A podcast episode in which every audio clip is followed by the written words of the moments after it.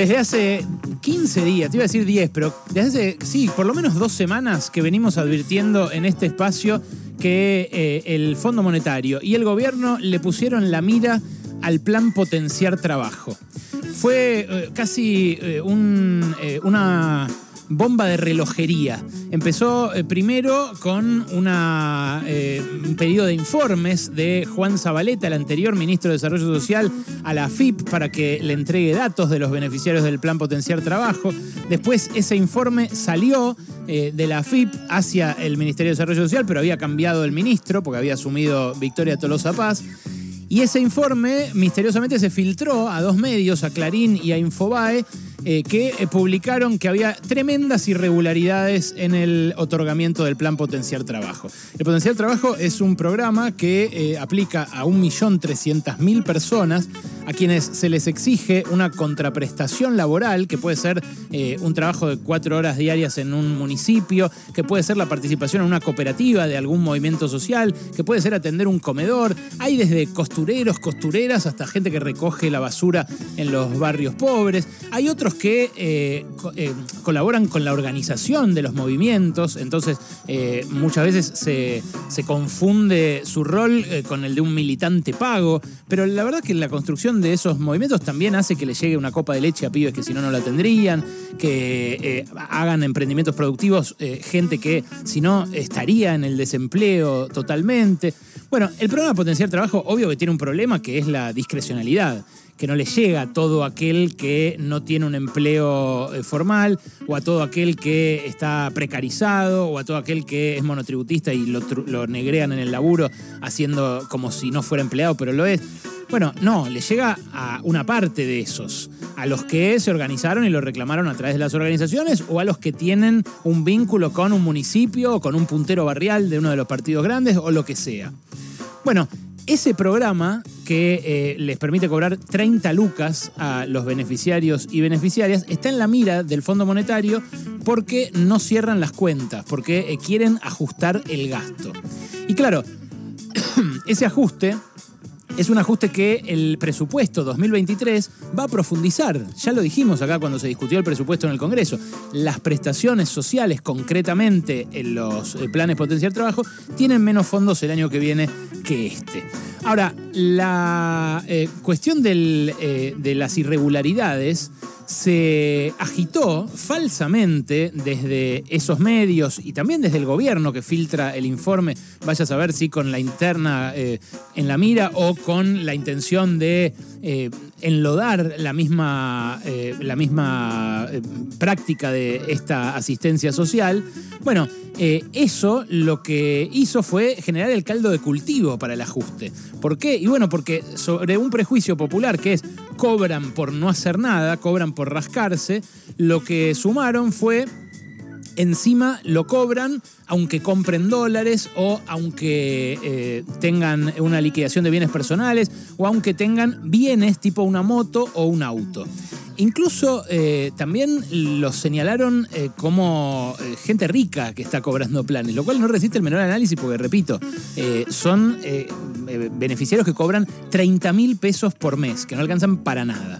Bueno, en esa discusión eh, empezó a colarse la justicia, porque la justicia dijo, ah, hay irregularidades, lo vio en el diario. Bueno, abro una causa. Entonces le pidieron a la FIP que eh, abra el secreto fiscal de ese millón trescientos mil trabajadores.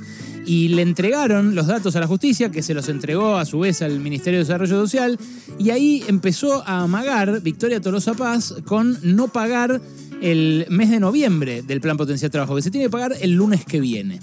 Bueno, al recibir los datos de la FIP empezaron a cruzar los datos y ahora el rumor que corre entre las organizaciones es que hay al menos 300.000 personas de este millón 300.000 que no van a cobrar el lunes porque en sus cuentas de mercado pago les entró la guita por ahí de alguna changa que hicieron o de algún otro laburito que complementa el ingreso del potencial trabajo y que los pone por arriba del salario mínimo.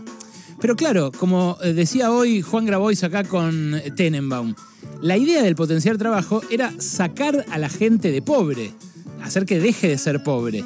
Y lo que están haciendo ahora, si le van a quitar ese ingreso complementario a la changa que hace, es devolverla a la pobreza, volverla a empujar abajo de la línea de pobreza. Él lo dijo de una manera muy interesante, que es, están dando vuelta el apotegma peronista eh, y donde hay un derecho crean una necesidad. En vez de donde hay una necesidad nace un derecho, donde hay un derecho hoy van a crear una necesidad ajustando a esos beneficiarios. Eh, y el problema es la simultaneidad de este recorte con beneficios que están embolsando sectores muy privilegiados de la economía. Por ejemplo, el dólar soja.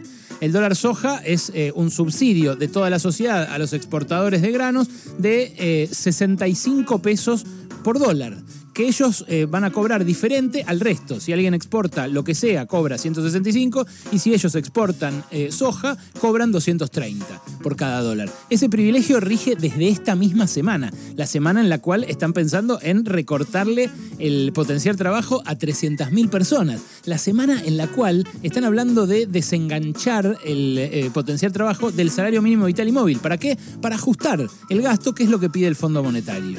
Bueno, ayer con todo este caldo de cultivo, realmente muy inflamable que eh, puede hacer que se pudra todo eh, de acá la semana que viene. Hoy ya están marchando, están cortando Puente Pueyrredón eh, los militantes de la CETEP, del grupo de Grabois, pero también hay movilizaciones en la 9 de julio de los grupos más combativos, más opositores, como el Polo Obrero, el FOL y demás. la semana que viene puede haber mucho más de esto. Pero anoche estaba Grabois en América 24, en el programa de Eddie Zunino, y en un momento se cruzó con Victoria Tolosa Paz, que llamó a la tele para intervenir, para pedir derecho a réplica. El cruce fue este. ¿En algún lugar de la norma decía que la gente no podía comprar dólares? Porque yo tengo un montón de gente con nombre y apellido que no, que, no, que no va a cobrar este mes porque a alguien se le ocurrió que no, que, no podía comprar dólares. Él no puede tener nómina de personas de personas, porque todavía, hoy, en este momento, el padrón está siendo entrecruzado, por tanto debería tener información que ni siquiera el Ministerio tiene, con lo cual es que no es funcionario, está manejando una información que evidentemente no es la correcta. Juan Grabois está diciendo cosas que todavía ni el propio Estado conoce, o tiene una bola de cristal, que yo no tengo, o claramente está diciendo cosas que no son ciertas. Este ministerio tiene normas y esta ministra las va a hacer cumplir. Por supuesto, por supuesto, que atendiendo las necesidades de los más vulnerables. Pero acaba de decir ella que había 900 personas que estaban en la misma situación. El ministerio pasó la nómina a todas las organizaciones de las personas que estaban eh, suspendidas o dadas de baja. O sea, si no puede controlar lo que pasa en el ministerio, no sé, qué sé yo, problema de Tolosa Paz. La, yo tengo los nombres, hablé por lo menos con 25 compañeros, entonces yo no tengo ninguna bola de cristal, tengo nóminas que entregó el ministerio.